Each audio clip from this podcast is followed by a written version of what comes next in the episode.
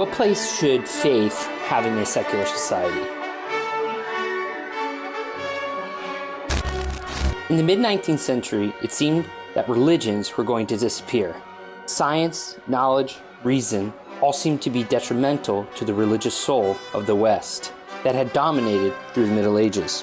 Auguste Comte prophesied the arrival of a new era, the era of positivism.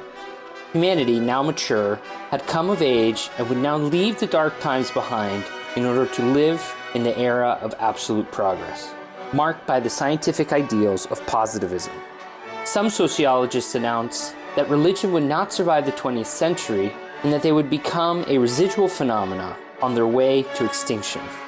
And yet, this new millennia, just born, has made a fool of the prideful prophecies of Comte and the now stale rationalism. For decades, we have been witnessing what Gilles Kepel has called God's revenge. The attack on everything related to religion that was characterized as the inheritance of the Enlightenment, today must be seen in different light. It took two world wars, Auschwitz, and the atomic bombs for us to realize that, as Adorno and Horkheimer uttered, the Enlightenment is totalitarian. The Enlightenment's attempt to explain, to give reason, and to understand everything, this secularized rationalism, ended up eliminating too large a part of reality Part of that life repressed by the rationalist totalitarianism of modernity was the world of religion. This is why, when the dream of modernity failed, religions reappeared on the scene. The Spanish theologian Juan José Tamayo Acosta says that in these times of diversity, multiculturalism, and globalization, it is sterile and counterproductive to fight religions head on in an indiscriminate way with an anti religious attitude. These attitudes are as outdated as some of the ways which are intended to fight religion, and end up leading directly to attitudes of self defense that often lead to fundamentalism, fanaticism, and sectarianism. The Chilean sociologist Christian Parker says something similar. Regimes that repress religious sentiments or that violate the values of faith could generate intolerant responses from the faithful. You cannot block out the sun with your hands religions, once again, occupy a place of importance in sociocultural debates. But a new question has arisen in this new global scenario. What place will religions have in today's societies? The question is no longer should we have religion or not, as it may have been in the past. Rather, the question today is how should we have religion in society? And if so, how much of it? Both in Europe and in the Americas, such a question resonates particularly around the Christian faith, which carries centuries of tradition and a new historical time that is usually called post Christian. Time of Christian religious hegemony in Europe and the Americas is over. And when we get into this question, very heated debate immediately ensues, and it has to do with the relationship of the church and the state. In the past, the Christian faith was the backbone of medieval Europe and the colonial Americas. Two social organizations that today are deeply criticized and seen as part of a past that must not be repeated. Yet, what kind of relationship will Christianity have today? What kind of relationship will it have with the public sphere, in the realm of politics, and especially with the state in these times? This question appears time and again in contemporary debates. Among the advocates of church and state separation, believers and non believers alike, the main argument is long standing the desire to confine religion to the private sphere. Where does this idea come from, though? For this, we have to go back to the time of the French Revolution. For many reasons in European history, the political configuration that led to the French Revolution had a distinct anti clerical sentiment this attitude profoundly marked the collective conscience about the correct way to approach religion in a secularized society. But what few know is that that anti clericalism of the French Revolution was not directed at the whole church or as a specific religious motif. On the contrary, it was specifically directed against the Roman Curia, the tens of thousands from above, as they were referred to as opposed to the 130,000 French Catholic clergy who were in France at the time. In fact, there was a large part of the lower clergy, the priests closest to the popular demands, who at the beginning collaborated very actively in this social rupture that led to the French Revolution. Despite everything, this anti religious prejudice has persisted until today and has continued to grow in Western societies, even though social political circumstances have changed enormously from the 18th century to today. Associating religion with the private sphere is a legacy of the Enlightenment, which considers that the very idea of the public expression of religions as a permanent risk to society. This is a fear that positions a constant threat that the old regime and the Middle Ages will reappear on the scene. This is the first part of a six part video essay in which I want to reflect on the relationship between Christians and the temporal powers, the state. This is an adaptation from my book La Traición Suprema, Triunfo y Vergüenza del Cristianismo en el Poder, or in English, The Ultimate Betrayal, The Triumph and Shame of Christianity in Power, illustrated by Almendra Fantilli and published by Ediciones del Altillo at the end of 2019. Countless books have been written on this topic, and a great deal of thought has been given to the dialogue between faith and politics. But more than relying on fashionable political theories or on the old prejudices of the Enlightenment, I'd like to look at the example of Jesus and the testimony of the first Christians for some ways that allow us to reconstruct a model of action that can remain relevant in the 21st century. We often speak of Christianity as if it were a term with a definitive and single meaning. I believe that on the contrary, it is convenient to speak of Christianities in the plural, since the history of this faith reveals a diversity of meanings, possibilities, tendencies, and contradictions. Should we judge the Christian faith based on its developments in the Middle Ages, or perhaps its participation in colonialism? But on the other hand, how do we account for the Anabaptists, John Wesley, William Wilberforce, Martin Luther King Jr., Oscar Romero, Enrique Angelelli, or Desmond Tutu as part of that Christian tradition? How do we then evaluate the contributions of Christianity to today's society if history abounds in good and bad examples?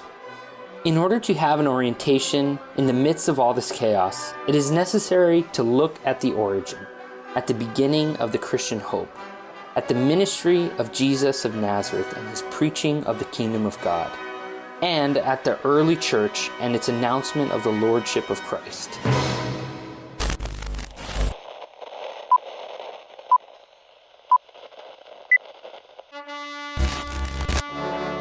If Jesus preached the kingdom of God, why did the church come instead?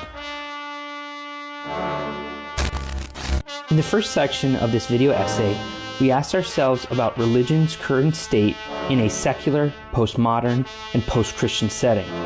After many prophecies that affirmed that the religious world would disappear, today, instead, we see the return of spirituality and God's revenge in Western society. The return of religion in the West implies a profound revision of the legacy of the Christian faith. But what should we make of the various Christianities in the world? What are the essential parts we need to know to understand the Christian faith? To answer that question, Hans Küng says that what gives cohesion to the 2,000 years of Christianity is nothing but the name of a Jewish man, Jesus of Nazareth, to whom his followers, who are Jews, conferred the supreme title for human person, which is Christ. Hans Küng says that Christ is the golden thread that unites Christian history. In this sense, Christianity does not depend on an impersonal idea, an abstract principle, a general norm, or a mental system. Unlike most religions, Christianity depends on the specific person who is the way of life, that is, the person of Jesus of Nazareth. So, in order to avoid the noise and confusion around what Christianity is, we must look to Jesus Christ and his life's purpose, which was the kingdom of God. This is the key to understanding the social project of what Christianity could be today. And here it is worthwhile to make a clarification before we begin. The theological formulations of the last centuries, especially liberal theology of the 19th century, has often disassociated the historical Jesus from the Christ of faith. The historical Jesus has been closely associated with his message of the kingdom of God in history, In contrast, the Christ of faith has been dogmatically related to the church as an institution. This way of looking at things usually considers the theology and the history of Christianity after the life of Jesus as having little to do with its founder. This is what the famous phrase by Alfred Loisy refers to. Jesus preached the kingdom, but what came after was the church. I would like to propose another hypothesis. I believe that there are plenty of reasons to point to the continuity between the life of Jesus, centered on the announcement of the kingdom of God, and the early church experience, centered on the announcement of the lordship of Christ. A paradigmatic example of this continuity is found in the symbolic ending of the book of Acts. There, the writer Luke tells us that Paul arrived in Rome, the heart of the Roman Empire, from where he proclaimed the kingdom of God and taught about the Lord Jesus Christ, with all boldness and without hindrance. Between the life of Jesus and the church's practice, there is no sharp break, but instead continuity, because what comes after Easter is the reign of God Himself, exercised by Jesus. The preaching of Jesus on the kingdom of God became a way of life in the early church and amongst its disciples. The early Christians hacked many expressions and ideas from their surrounding culture and transformed them to have deeply subversive new meanings. I'm going to look briefly at three key examples. First, let's look at the concept of the kingdom of God. This is an expression that comes from the Greek basileia tou theou. The word basileia can be translated as kingdom, but more specifically, in that time, it meant empire. In the context of the first century, it was used specifically to name the Roman Empire. Therefore, the most accurate translation of Jesus' words would be to say, The empire of God has drawn near. The second example is the title Lord, which comes from the Greek Kyrios. The first Christians gave Jesus this name, but Kyrios was used explicitly to recognize Caesar's sovereignty and dominion as the Roman emperor. That is, the Christians recognized a lord outside the jurisdiction of the empire. Within its time, it would have been a radically subversive attribution of lordship to Jesus instead of Rome.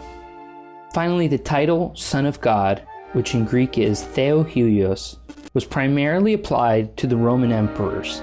Emperors such as Augustus, Tiberius, Nero, Titus, and Domitian used this title, Son of God, for themselves.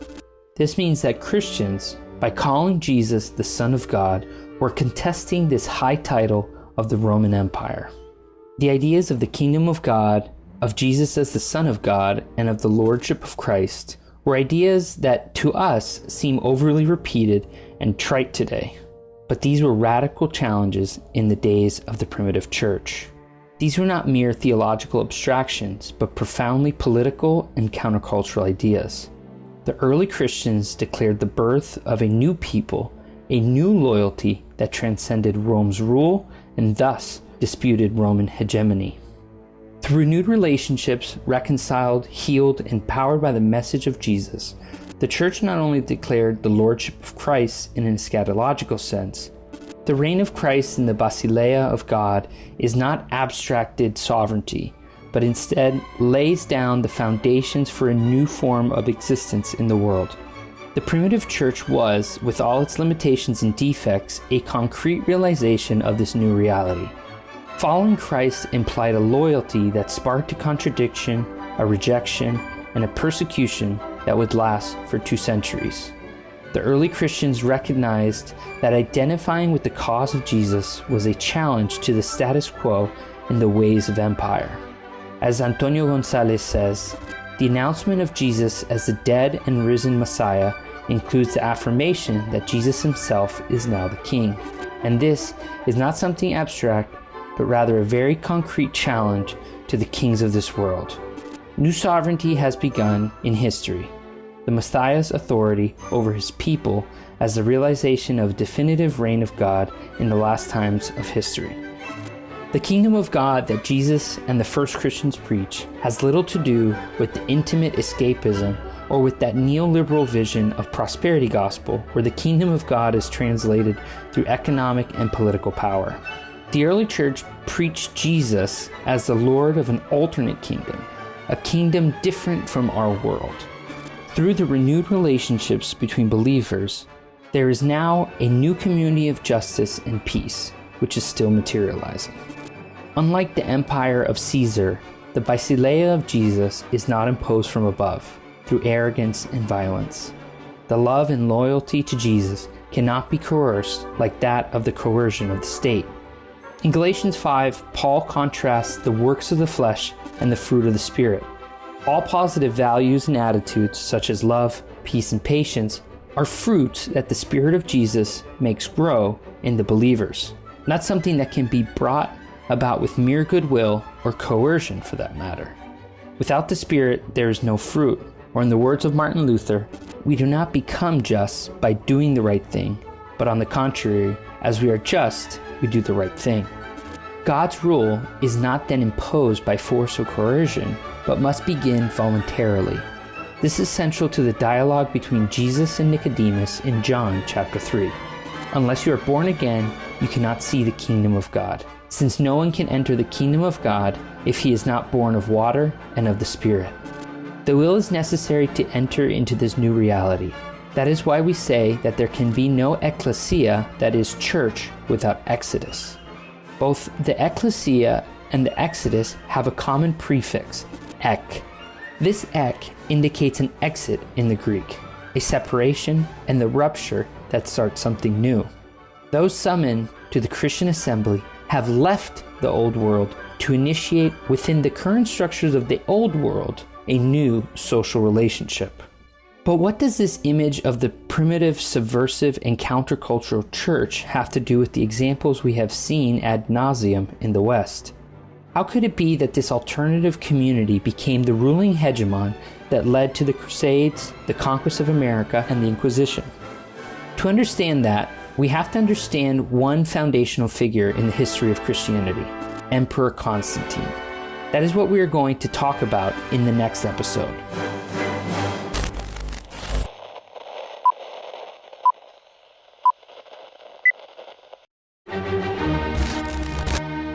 Who was Constantine? How did he change the course of Christianity? In the last section, we tried to point out the creative continuity between the ministry of Jesus and the early church's life. Jesus of Nazareth announced that the kingdom of God had drawn near. This announcement was materialized in the first Christians' lived experience. They recognized Jesus as the Messiah of a new kingdom of justice and peace. There was nothing abstract or theoretical about this recognition, but rather it sought to bring a new way of living and relating to others. This attitude and way of living was a critical and subversive act that contested the Roman Empire's hegemony, a system that required Caesar's worship as the Son of God and Lord. There's a specific word we can use to describe the early Christians in their context alternative. When understood as a messianic community, the ecclesia was the option that promoted societal renewal within the reality of the Roman Empire. As Antonio Gonzalez says, there are two essential conditions for being an alternative. You cannot be an alternative without first being visible, understandable, and attractive in the context in which you are in. But neither can one be an alternative without being different from the surrounding society. From its decentralized place at the periphery of society, the church developed practices of justice within its communities. The first Christians did not need legitimation, help, or the approval of the state to put into practice the principles of the kingdom of God. For the early Christians, a new king, Jesus, was already ruling among those who recognized him as such, which was made possible through the construction and belief in a new society. In this new society, Paul says in Galatians, there is no longer Jew or Gentile, slave or free, man or woman, because all are one in Christ Jesus. The church in its early days was not an ally of the state. Instead, it was outlawed and even persecuted. The church's prerogatives were often taken as seditious. But a series of events in the 4th century changed the future of Christianity forever. It is now known as the Constantinian term. And to better understand it, we have to introduce Flavius Valerius Constantinus, better known as Constantine the Great. Emperor of the Roman Empire between 306 and 337 AD. In the year 313, Constantine proclaimed the Edict of Milan, in which he removed the ban on Christianity. This action spelled the end of the persecution of Christians and the beginning of a new era of religious freedom. Over time, though, that freedom was followed by favoritism for the church. Just 12 years after the Edict of Milan, Constantine called for the Council of Nicaea, a meeting that would have enormous consequences for Christendom's future. Constantine would enforce the decisions of that council and made them into laws for the entire empire. Years after Constantine, Emperor Theodosius I made Christianity part of his legacy and elevated it to a previously unimaginable level. The Edict of Thessalonica in the year 380 made Nicene Christianity the official religion of the Roman Empire.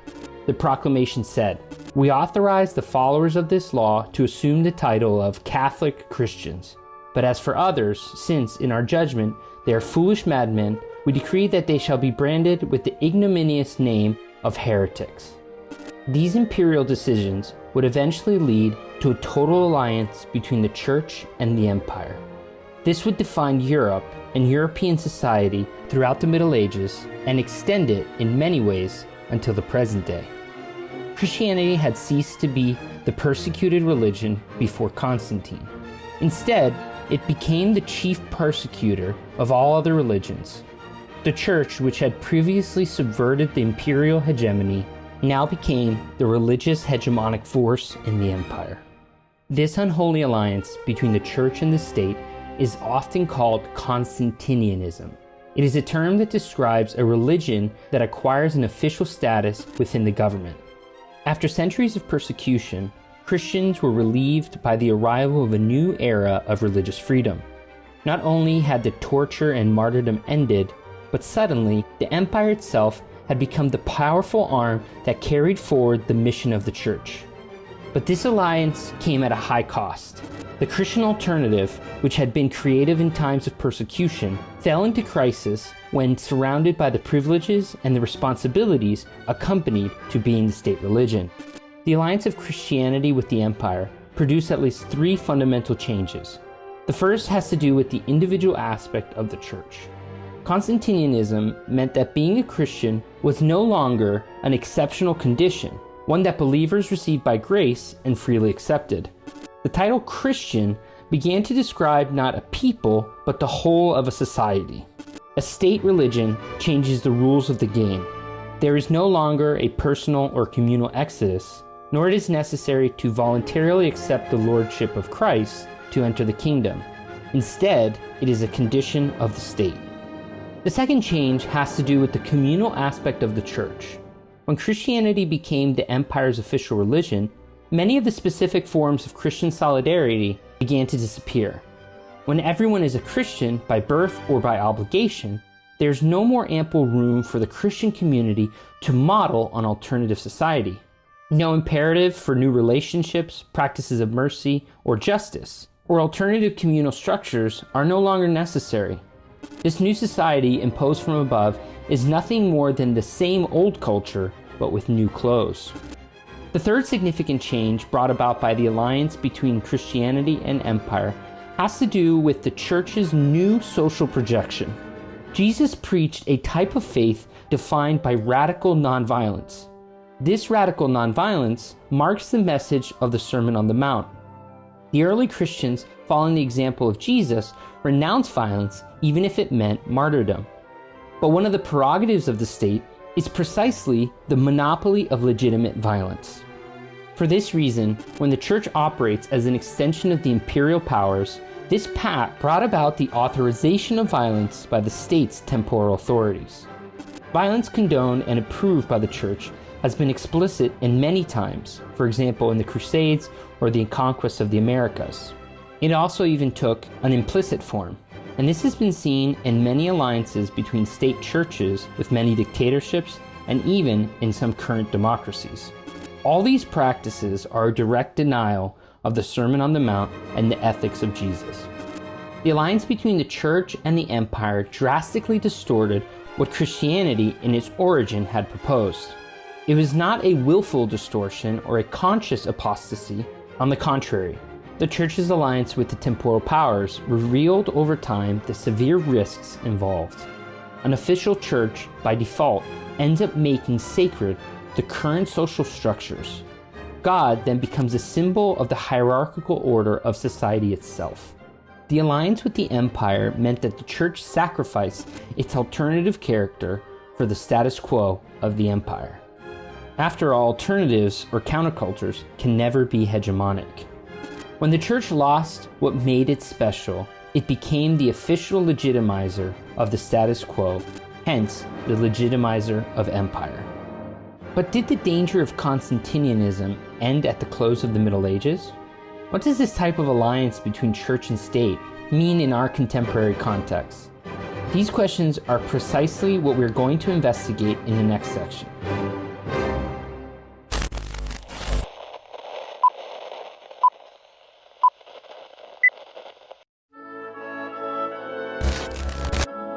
Church and state, are they separate issues? In the last section, we focused on historical events that put Christianity's unique and alternative outlook in crisis. Emperors Constantine and Theodosius embraced the Christian faith and made it the official religion of the Roman Empire. What followed was Constantinianism, and this Constantinianism changed the face of Christianity for centuries. Christianity held the religious and cultural hegemony in Europe, lasting for over a thousand years. The alliance between church and empire led to the dissolution of the alternative Christian dimension, and by effect, consolidating the status quo of the Middle Ages. But the truth is that it is much easier to condemn events that happened more than 1700 years ago than to update its effects on current contexts. It is easy to criticize religion, Christianity especially, and blame Christianity for the Crusades, the conquest of the Americas, or the Inquisition for that matter. But thinking this way can be skewed, anachronistic, and can finally lead to an unproductive reflection of the past. Unfortunately, these are the arguments that often dominate the public debate. Opinions loaded with stereotypes, generalizations, and exaggerations that don't contribute to a productive analysis. The Christian faith has in many ways allied itself with the power of its day throughout history Today in the Western Hemisphere, there are two examples we can quickly identify. In the first place, the remnants of colonial Catholicism in Latin American countries, which more often than not has played an influential and fundamental role in legitimizing various dictatorships over the last century, and continues to extend its influence over current democratic governments. For another example, we can point to evangelicalism's political wing in the United States as being associated, in many respects, with conservative sectors and articulated, more often than not, through the Republican Party. A similar case that resembles the United States is emerging in many Latin American countries in their evangelical churches, especially Brazil. Whether in the Catholic Church in Latin American governments, or evangelical churches with their influence over the various governments, including the United States or Brazil, Constantinianism is evident. Identifying moralists as state religion is very apparent in these cases. So I prefer not to stop at this point, but rather look at some related theological questions. Let's begin with a question Is it that Constantinianism is an imminent danger only for the right or the most conservative social sectors? Or could it be that these Constantinianisms belong to a society in danger of extinction? Would the solution for a more evolved or less polluted church be then a more progressive or left leaning government? Antonio Gonzalez offers a warning against this idea, a point that could be chalked up as a critique for liberation theology. Antonio Gonzalez warns against the suggestion that Constantinianism does not disappear when Christians become revolutionaries. In this case, loyalty to a present regime is replaced by adherence to the possibility of a future government. Perhaps the problem is when Christians begin to identify with a system of power that does yet not exist, but rather is expected in the future. The achievement of the power becomes the hypothetical solution for remedying society's ills, while those that distrust this strategy are accused of ignoring the world. Thus, Constantinianism still stands. Indeed, the vast majority of Christian communities do not identify with these movements. That's very clear. But there is a phenomena among many ex churched Christians critical of the institution who have begun to see these claims, and perhaps without much reflection on the theological implications of these ideas, as a manifestation of the kingdom of God. The possibility for these left wing or progressive governments become a placeholder for a kingdom which is fully universal and secular. As long as the state extends and protects individuals and collective rights, society will be increasingly healthy, purer, less selfish, and will get closer to utopia every day. Full justice will then come when specific laws are passed or when particular types of education are extended or when governments and market institutions are transformed. It is a vision rooted in trust for a future state of affairs without the kingdom of God. But the theological problem with these utopias is that they no longer need the reign of Christ for that liberating salvation to take place, but only for the expansion of rights under the tutelage of the state. In effect, taking God out of the kingdom of God. It is then no longer necessary to make a spiritual and theological exodus, as we have reflected in earlier sections. The new birth of a countercultural people and to subscribe to a collective vision of political exodus falls in the background of this secularized kingdom. The new humanity ceases to be the fruit of the Spirit at work in believers. Instead, it seeks to construct Victorian morality through politically correct acts sustained by public opinion that at times watches and punishes, which only reinforces its disciplinary model by cultural repudiation of those who fail in one way or another to that ideal. Many Christians are aligning themselves with this secularized and postmodern version of Constantinianism, and there are not many voices warning of the possible dangers of this line of thinking. Rather than challenging the status quo with hope of the gospel, this Constantinianism reinforces the omnipotence of the state power, making the spirit of this age less visible, even invisible. Believers no longer need to believe in the mysterious sovereignty of God. Instead, in this new scenario, God is a diffuse force that materializes in egalitarian society, disciplined by the state and watched over by public opinion. This Christianity does not represent any alternative, rather, a synthesis of the new morality and the state. Constantinianism is alive and well, wearing different colors and seemingly inhabiting opposite ends of the political spectrum. Whether conservative or progressive, these visions once again demonstrate how tempting an alliance with its temporal powers in fact is. But on the other hand, isn't it a good idea for the church to use state apparatuses to fulfill its mission? Wouldn't it be easier to Christianize society this way? We're going to talk about this in the next episode.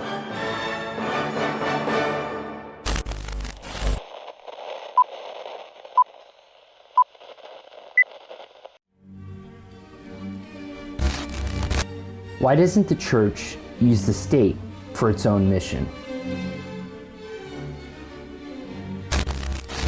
In the last section of this video essay, we are aware of one crucial fact that beyond Constantine and the medieval church, Christianity has always been tempted to ally itself with the temporal powers.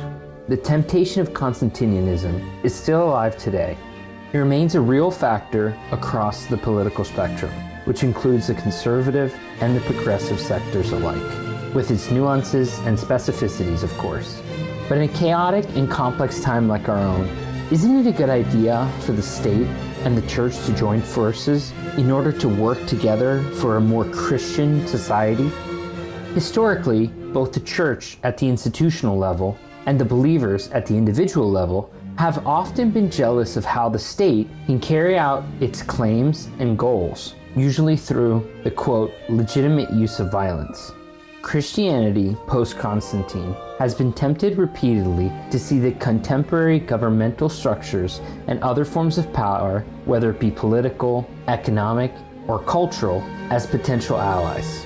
This Christian view considers the world to be a place that must be contested or fought over in order to achieve self preservation and again turn society from the top down into something that more or less resembles the kingdom of God. Christians have, in many regards, made these alliances, which often have little to do with Christ and the kingdom of God, but turn to be useful to win battles of meaning or to gain positions of power. Except for some radical movements, the church has frequently wanted to guarantee a social order inspired by Christian values from and by the power of the state. However, this is quite a questionable methodology in light of the Bible and history. The early church's testimony is a defiant example of opposition to a Christianity captive to the state's tools and forms of legitimization. The first Christians did not think that justice could come, first of all, from the hands of those in power in their world. They never held that Caiaphas, Herod, or Caesar could be the primary agents of transformation in their culture. Nor did they think that true justice would begin when other people, or Christians, occupied the palaces of Caiaphas, Herod, or Caesar for that matter. Perhaps these changes would be advantageous in some cases in softening injustice and oppression.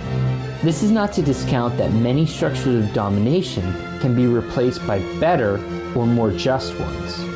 However, changes are not radical if they do not deal with the root problem. By not dealing with the problem's roots, new forms of oppression will continue to emerge. Or, in the words of Arturo Piedra, social transformations have short paths without new men and women to manage them. In the New Testament, there are plenty of examples of how the first Christians saw the state. They did not see it as a mere space for the dispute of power, but instead as a system that competed directly with God and that often assumed the category of a rival God. Let's take a look at a few examples. First, the New Testament clarifies that it was the temporal powers, both governmental and religious, who were directly responsible for the death of Jesus. You can see this clearly in Acts 4 verses 26 and 27 or in 1 Corinthians chapter 2 verse 8. Second, the claim that the devil himself is the one who has the power over the kingdoms of this world is evident in the New Testament text. In the climactic scene of the temptation of Jesus in Luke chapter 4, verses 5 through 7, the devil says, To you I give their glory and all this authority, for it has been given over to me, and I give it to anyone I please. The cost that must be paid to enjoy so much power is, quite simply, to adore the devil. Third, an even more explicit of an example can be found in the symbolism in the book of Revelation, which speaks of the great dragon who was thrown down, that ancient serpent which is called the devil and Satan, the deceiver of the whole world, from Revelation 12, verse 9. This same dragon is the one who gives power and his throne and great authority to the beast, who symbolizes the Roman Empire, from Revelation 13:2. The fourth and final example, even though there are many more, can be seen in the eschatological call of Revelation 18:4. In a scene reminiscent to the Exodus of Israel, God says to believers regarding Babylon, Come out of her, my people, so that you do not take part in her sins. In the Old Testament, we find figures such as Joseph, Daniel, or Esther who developed a spiritual mission within the power of the state. These are often examples used by churches to talk about how believers should access or participate with the temporal power. But it is interesting to discover that we do not find anything like these cases in the New Testament. It is even more striking that a work written in the 3rd century, often attributed to Hippolytus of Rome, explicitly states that anyone who wields the power of the sword or the magistrate of the city who dresses in purple, they should resign or be thrown out from the Christian community. Historical research suggests that high level political officials, that is, those who wield the power of the sword or magistrates who wear purple, were viewed, at least by much of the early church, as being incompatible with the Christian faith. The Protestant Reformation tried to recover meanings and practices from the early church that had been disfigured and changed during the Middle Ages. Although we can recognize the importance of the magisterial reformation led by Luther, there were some crucial problems embedded in this tradition. The Anabaptists and other radical groups of the Reformation perceived that Luther had not gone far enough in his reforms. These radical groups denounced the seeming confusion, both in Catholic and Protestant circles, between the church and the civil government. The Anabaptists insisted on the New Testament message by affirming that the church is a community chosen from out of the world. This community was now in an exodus towards the reign of Christ. The alliance with the temporal powers, or with the full identification of the church with the government, was for them a betrayal of the gospel message. A critique launched especially at Lutherans in Germany who had gained many political and economic benefits from their alliance with the local princes and lords. It is not surprising then that the positions of the Anabaptists sounded as radically subversive to both the imperial leaning Catholics and princely leaning Protestants, and that both groups decided to persecute and even martyr the Anabaptists, who questioned the role of the state and the church. The supposed Christianization of society can only be obtained through compromise.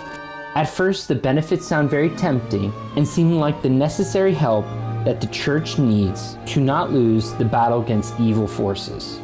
But this privilege always comes with consequences.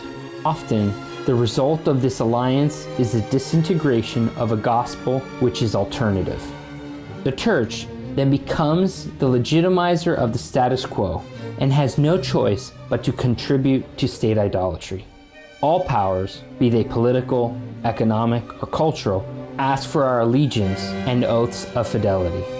We are asked to celebrate their flags and symbols and build all kinds of altars that demand always some type of sacrifice. Sooner or later, the alliance between church and state is doomed to pervert the message of Jesus and the movement's identity. We are now close to finishing this theological, historical, and biblical journey. After everything we've learned, we must ask ourselves, specifically, what does this mean for us? Of course, the specific answer to that question can only be answered by you. But I still have some ideas coming soon, and I'm going to save them for the last section.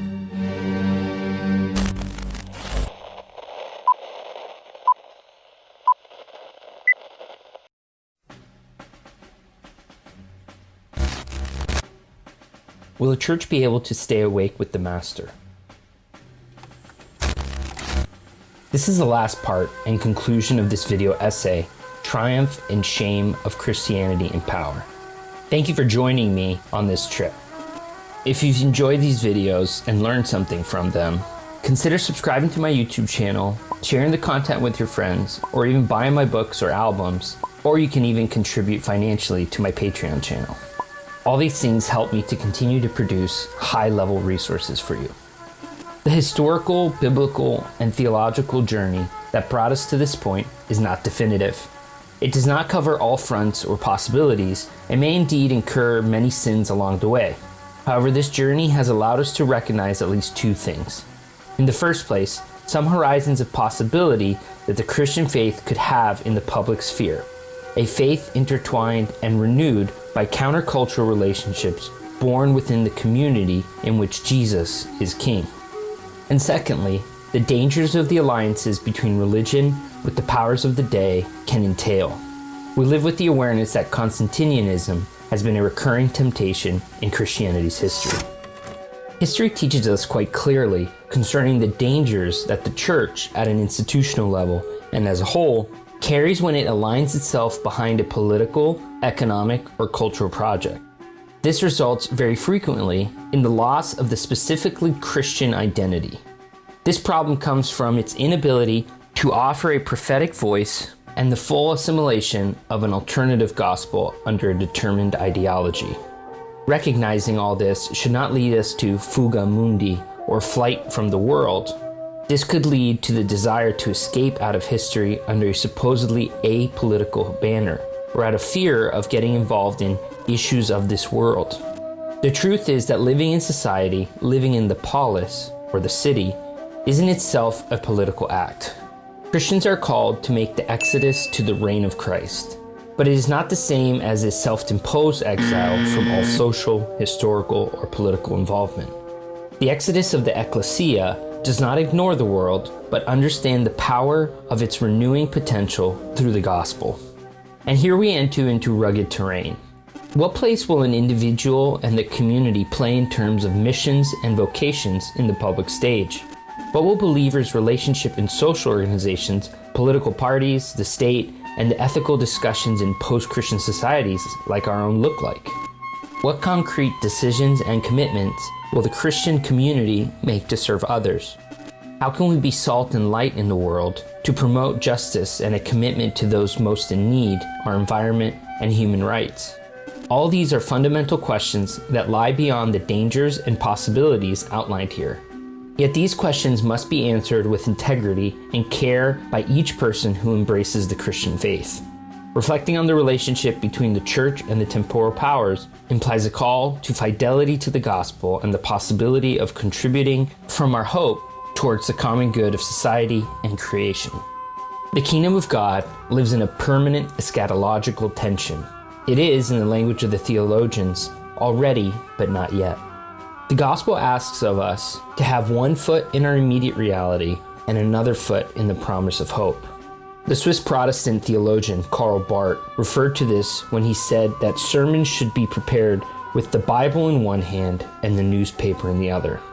The Argentine Catholic bishop Enrique Angelelli went in a similar direction when he said that we must have one ear with the people and another with the gospel.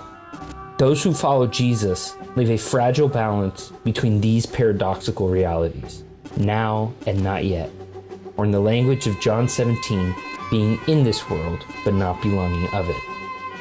When we only remember one of these truths, we lose our balance. Anglican Bishop John Robinson said that a church that is indistinguishable from the world, which is not an alternative, and is so close to the world, it ends up not being able to speak to it and therefore loses its prophetic role.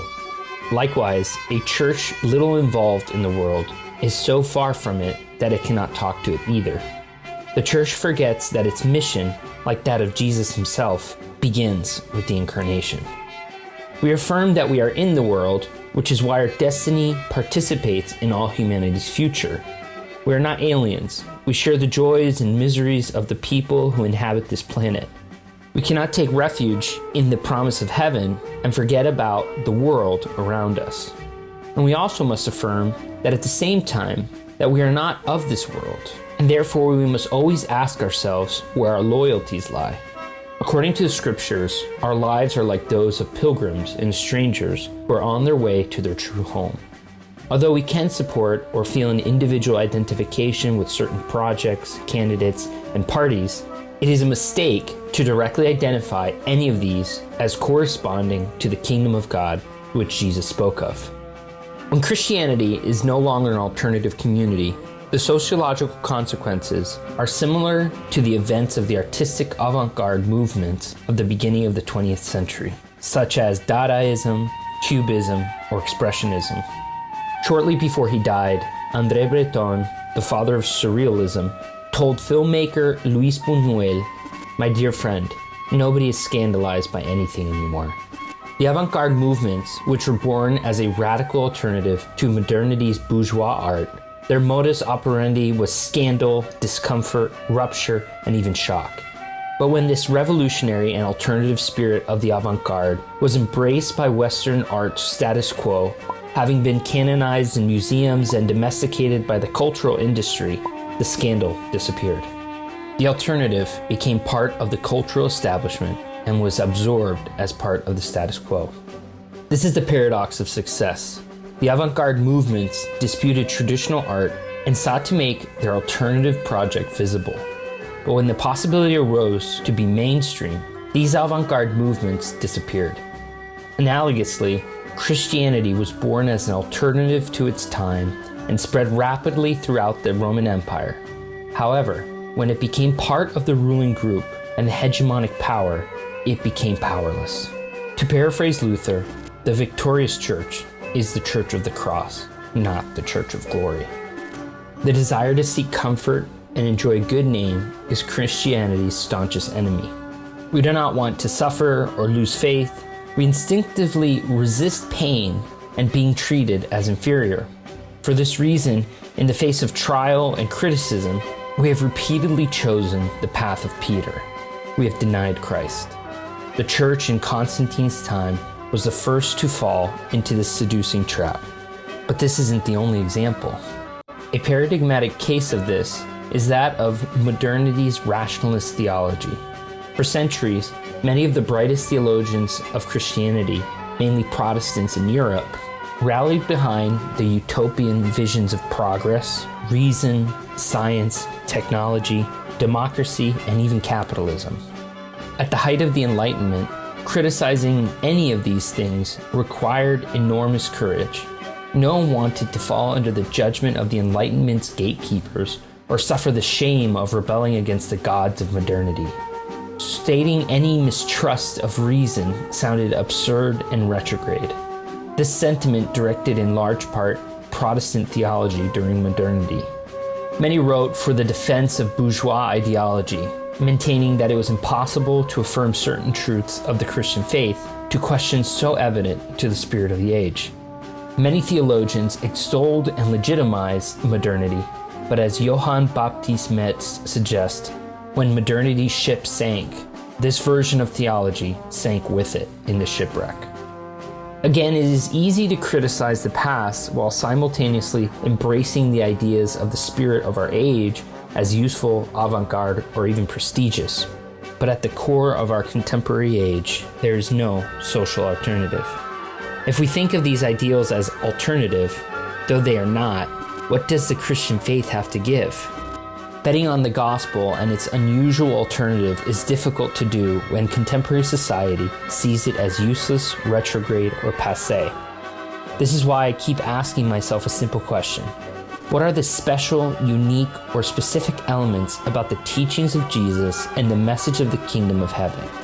As we dialogue with our culture, history, or the conflicts of our time, what are those non negotiable elements of the teachings of Jesus to which we cannot lose sight of without losing the Master as well.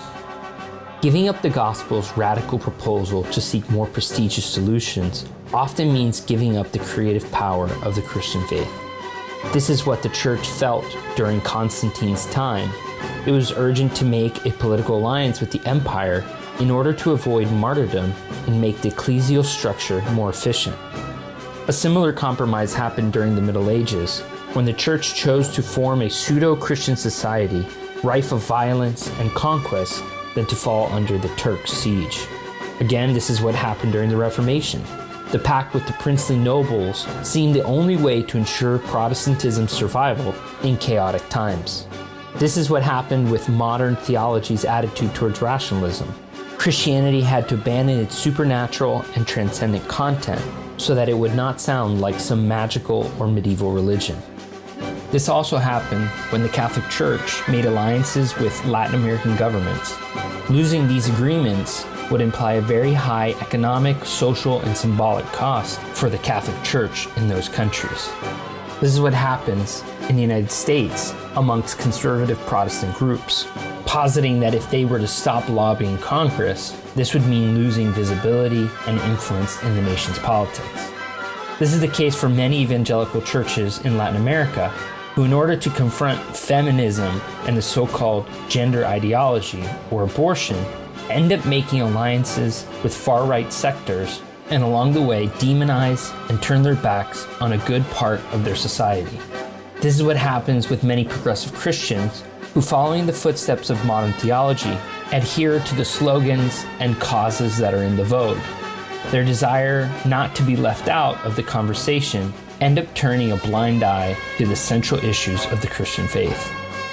The fidelity of the Christian community to the life, work, message, death, and resurrection of Jesus as the Kyrios of God's Basileia is at the center of the alternative dimension of Christianity, of the theology of salvation, and the ideal of justice in Christianity.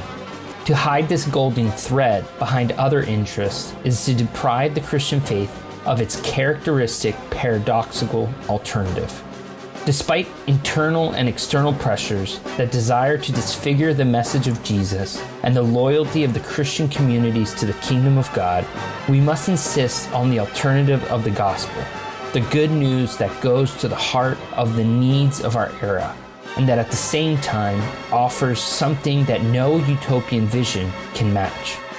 Against all odds that affirm the death of the gospel's message, insisting on the Christian alternative may still be the most effective strategy for radical transformation of society, more than any attempt to occupy the palace of the pharaoh or the emperor.